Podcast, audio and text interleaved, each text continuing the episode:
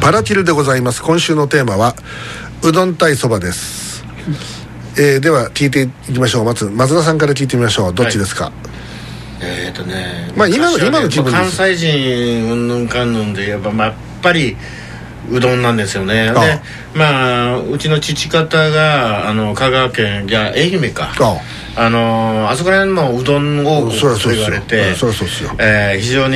に昔ねち親父が自分の手打ちでうどんを打ったりして、よく食べさせられたもんなんですよね、はい美味しかったですし、はいうどんも好きだったんですけど、はいなんかいろいろまあ年を重ねるにつれですよね、はいなんか最近そばがうまいなとこうだんだんだんだん思い出して、はであの結構あのそば湯とかも楽しみにはいはいして飲むぐらいに、うん結構そばって美味しいよねって思うあーじゃあ、まあとりあえず今そばですねそばですねはいはい、エッグさんは私そんなに差がないですねあでもどっちかというとそばを選ぶ方が多いかなみあたういな、んじゃあまあ今そば屋にさあのすうそばうどん店に入ったらとりあえずそばを頼む可能性が高いそうですねはあそそばでもどああ温かいの冷たいのいろいろいだいあ、まあ、今まのあ今の気分だっうんた今らふふ冬だからあったかいのああったかいにうん夏だったらざざるとかも行くんですかあああざるわざわざ食べないかなあああでは九州平上由子さんですはい。私も、あそばかな。なんだみんなそばじゃないのなんか、さい、前はうどんが良かったけど、いや、うん最近はやっぱそばだな。俺そば。俺そばだもんそばになっちゃみうんそうじゃない。柳田さんのそばっていうのは鉄板のそばでしょもうちっちゃい頃からそばが好きだったっていうあれでしょそうっすねそうでしょそうっすねもうちっちゃい時はもう、まあ、うどんがよく出たのもあるあるかもしれないですけどうああどんが結構美味しくて多分ねその最初東京でね幼稚園の頃東京でしたから、あそれで天安門取るとそば屋なんですよああああでそばを食ってましたねだからラーメンとかじゃなかったですもんねそば屋でしたねああそうですよねでうどんはほとんど食べてなかったですよねであー関西小学校1年生で大阪いあの、いね、あのい池田市に引っ越して石橋駅前に住んで井口堂ってとこにでその時はやっぱうどんでしたね、うん食べるのはその三ツ矢の中通りのところに親戚が住んでてそこになんかね昭和初期からやってるうどんを中心とした食堂があったんですよで今から10年ぐらい前まではそこで営業してたんですけど、そこで食べるうどんっていうのがもうずっとデフォでしたね私は、えあれねちょっと聞いた話なんですけどうどんとか時代劇に結構うううどんとか出てこないですかえあれううどんって小麦粉で、うんうんあれ江戸時代はなかったっていう話があるんですけどいやあそばのはそば粉でねいやいや、ええあのーあったのはあったんですよであのもでも小麦じゃないんじゃないいやだからその今みたいなそういうあの小麦粉とは白いあんな違うかもしれない感じじそゃなのく全粒粉みたいなやつかそもうしそれうそうですよないね、ええでそのうどんの素が混沌っていうものなのであの混沌としたカオスうんうん混沌、うんだからそのあの小麦粉だとかをん練った団子のことを混沌って言うんですあはああなるほどででそれをちぎって茹でたりして、はいはまあ、いわゆる水豚のようなもんです、うんだからそういうものはあってでそれをこう麺にしていくっていうのはもうちょっと後になってくるんですよね、だからおそらく江戸時代になってからじゃないですか、でそばにしてもそうなんですようんそば、も最初はあのあのそばかきって言ってそのそば粉をただお湯で練って食うもんですよね、それで食ってたのをその平たく伸ばしてでそれを包丁で切ってそば切りっていうやつに変わっていくんですよねあーでそれが江戸時代の中期から後期ぐらいにかけてですから、うんそれだから江戸初期にはそばはないですよあないああいうああいうそばも麺としてそのばもねえんだないですあだからあの大体江戸時代に完成していく食い物ですよね、うん麺類というのは、日本の場合あは、うんうんうんでもちろんさあの地域によってはひょっとしたらその作り方としてはあったかもしれないですよ、うんその伸ばすっていう形でね、うんこうよく時代劇とか見たら白いうどんとか出てくるんじゃないですか、うんあれ、うんあれでもあれは本当じゃないないみたいなことを言う人が結いやありますあります、構うんだからその江戸時代もいつ頃も設定化になってくるんですよ、あーだから江戸後期の設定幕末に近い状態だったらもうありますうんそば、もうどんもあります、うんなんか白いうどんじゃなかったのかななんだから多分あの出汁ももうちょっと色濃濃かったと思うんですよ、濃かったんだよねあれねうんええであのーまあ特にあの時代劇の場合は、うん舞台が基本江戸じゃないですか、うんだからそうなるとやっぱそばの方が多いですよね、で、はいであのーあの昔昔ってもう十何年前ですけどあの松方弘樹主演であのースローニン月影兵庫だったか花山大吉だったかどっちか忘れましたけどどっちでもいいんですけどそのあのー松方弘樹のお父さんであるか近衛十四郎の当たり役ですけどもでこれのリメイクをやったわけですよ息子が。であの本来あれ花山大吉だったかなはその花山大吉の大好物はおからなんですよね、うんおおからの匂いがこう漂ってくるともうそれに誘われて、んうんたとえ悪人と切り合いをしてる最中でも「待った」って言っておから食いに行っちゃうみたいな、そういうコミカルな設定だったんですけど、それをその息子の代になってお多分松方猪木はおから好きじゃなかったんじゃないですかうね、んなるほどそれをね急にねきつねうどんに変えちゃったんですよあそうだからもうきつねうどんじゃ閉まらないんですよ、でなんでこんな設定にしちゃったんだろうなって思って、うん私もテレビに向かって怒ってた時ありますけど、だからそのうんそういうのはありましたね、だからうーんまあまあただまああの例えば落語ではいはい「時そば」ってあるじゃないですはか、い時そばっていうやつはあれもともとは上方落語の時うどんですから、うだからうどんの方が先なんですよ、んだから文化としては上方の方が進んでますからね、特に食文化なんかは、ええ、だからそういった意味で言うとうどんっていうやつの方がスタートは早い気がしますよ、うんうんええ、なのでまあうどんに一日の長があるのかということで、花を持たせておかないと全員そば派ということでは話にならないわけです けどあの最近言われよく言われるのがあのー小麦粉に含まれるグルグルテンでしたっけ、はい、グルテンあれがなんか体にお,、およろしくないとかっていう、今グルテンアレルギーでしたけどだからグルテンフリーってやつが言葉になああありますよね、えええええただあのグルテンだけを集めて作った食い物もありますからね、えあそうなんですか、ええあうん生麩とかああ生麩がそうなんですか生麩グルテンですよああはだからまあまあうんどどれほどデータがあってし信憑性があるのかわかんないですけど、ええまあまあグルテンはあまりよろしくないとかっていう話があって、あーまあ、健康志向だけで言うんだったらまあそばに軍配が上がるかいたなだみいほならそばだってそばアレルギーいますからねああアレルギーで言えばね、あはりい、ますだよねからやっぱそれぞれやっぱりその苦手とされる方は当然いるだろうという、ええだからあのー前なんかで読んだんですけどはいそば、蕎麦屋さんがはいそばアレルギーになっちゃったそうですよあらあそら突然来るんですねそうなんですよだからそばが大好きでそば屋を開いて脱サラかなんかしてそば屋を開いてでしかも美味しいっつって評判でお客さんも来るようになったらなんかそばを打ってる最中にいろいろこう痒くなったり咳がしたりとかっつってうんなんかおかしいっつってで検査を受けてみたらはいそばアレルギーですと。あこれもう大変だって話になるわけですよだからそういう悲劇も中にはあると聞いてますけどなかなかはいええそばだとどんな食べ方が好きですかあもうざざるですねざるあもう私あのわさびも好きなんで、あはいはいはもうもうつ鼻にクラクラってくくるぐらいわさびがいそばとねわさびは合うねあーありますよね合うね、ええついでにあの冷や酒も合いますけどね、合いますよね合いますねであのそのたタレっていうかあれが残った後にあの蕎麦湯でしょおそば湯えあれあーそがね美味しいんですよなんか知んないけえどあれはあの理屈がありましてね、えあのそばを茹でる時にはい大切なビタミンだとか、はいそこら辺がその茹で汁のに逃げちゃうんですよ、出ちゃうあーねでそれをねそば湯で飲むことによって、はいそのて流出したそういうミネラルとかあビタミンをあ吸収するっていうそういうあーそれはあるでしょうねあの利点があるということで理にかなった飲み物だって言われてますああなるほどね、いまああー非常にうんええ、だからまあそういうことで、ええまあケンさんだったらそばは何で食いますかそばだったらやっぱりあれ、なんだっけ。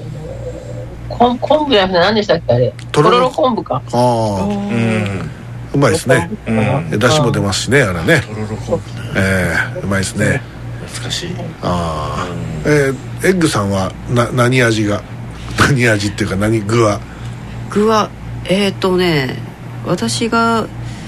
あの行きつけの行きつけおの店で出してるえレンコンまんじゅうっていうのが好き でえレンコンをすりおろしてまんじゅう型にしてあるやつねおーはいはいあれをそばの中に沈めてあんかけにしてっあーていうのがなかなか最高にいいんですよおおつなおつなものをえうんいいじゃないです生かそばまんじゅう売ってくんないかなはいということで今 あ日じゃあレンはコンまんじゅうだ今日はほとんどおそばの圧勝ということになってしま ました、えーうどん派の皆さん申しー訳ございま珍しいせですんね関西でそばがごめんなさい関西でそばが勝つっていう ねでもね大阪そば屋多いですよ多いっすかえ結構目立ちますよそば屋うんええままああうどん亭は大阪ですなんか大名みたいに言われてるけれどもじ実情を見たらで関東の方のなんかなんなんだっけうどん、あのもうだしがもう真っ黒でとかまあ醤油の色ですからねねえでもあれ塩分的に見たら関西のあっ方ちがあっちが安いね、でおす高いんですよね僕確かに東東京風うどん好きですけどね僕はねあそうそうあれはあれで美味しいあれはあれで美味しいうまいです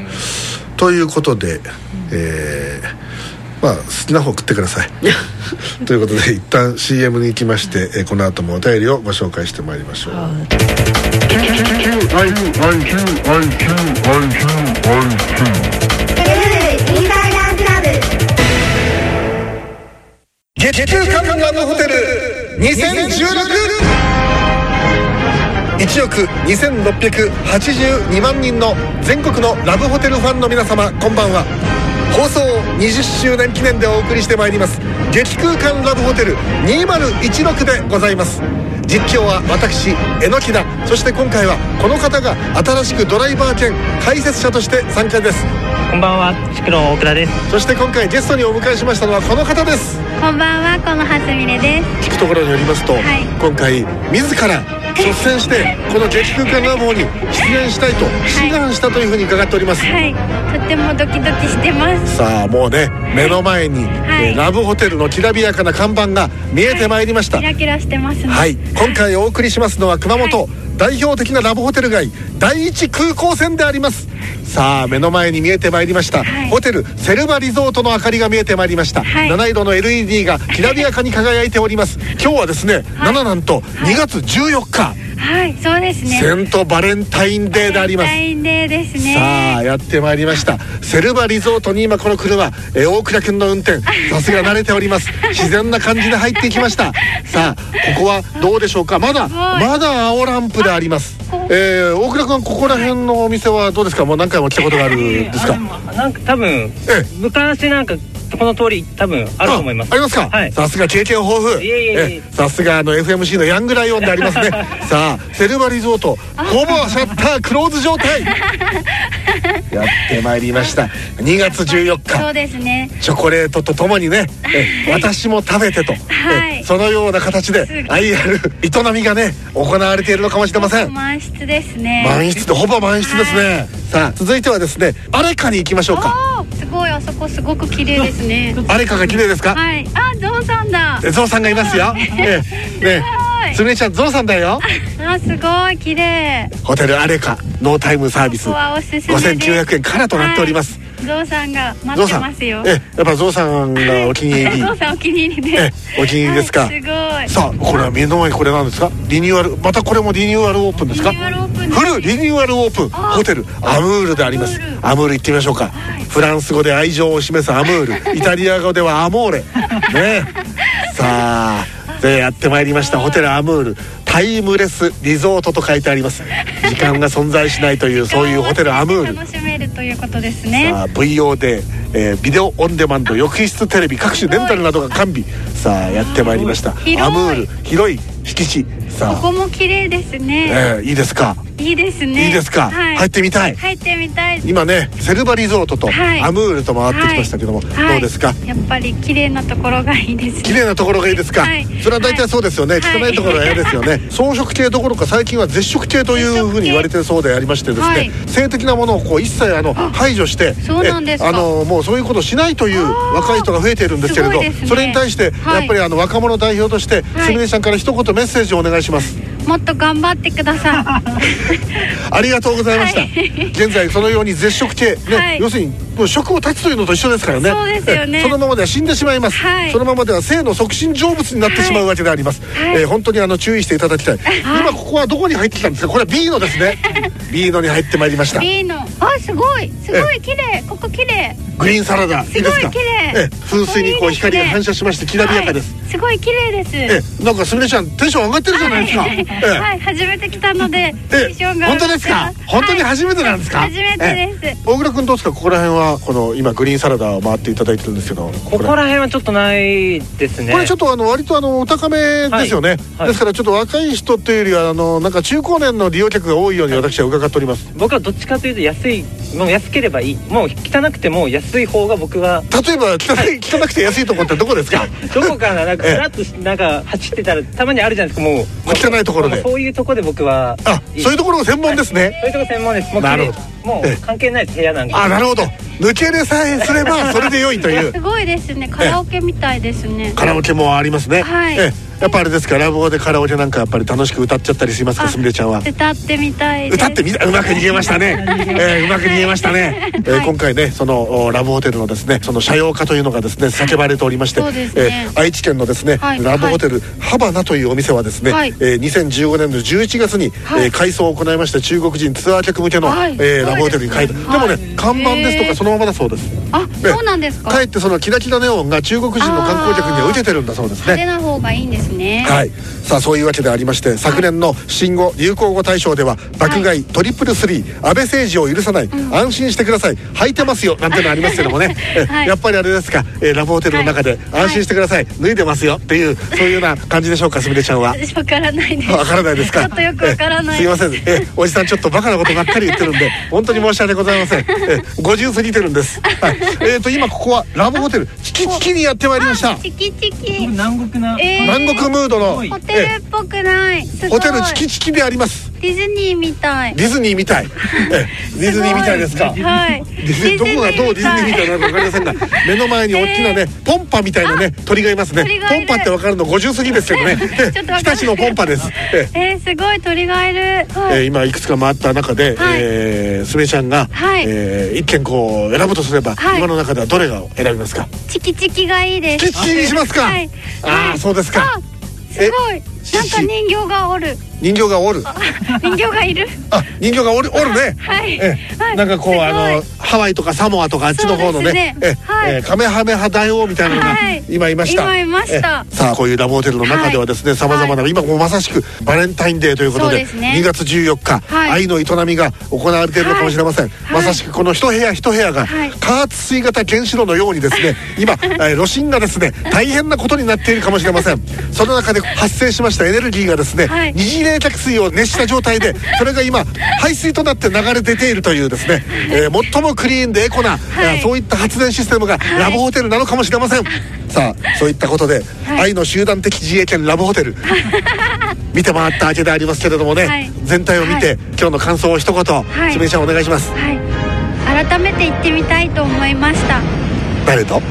内緒ですはい、えー、大川君どうでしたか今日はあのいろいろこうホテルの中をぐるり回っていったわけでありますがちょっとやっぱ新しいところから入ってみたいですねああ、い、ろんなものを試してみたいろんいなものを試してみたいし、ええなんかたまに行くのもいいかもしれないですねですねさあそういうわけで放送20周年記念でお送りしてまいりました激空間ラブホテル2016そろそろお別れの時間が近づいております今日はすみれちゃんと大倉君ありがとうございましたありがとうございそまれすではまたごきげんようさようなら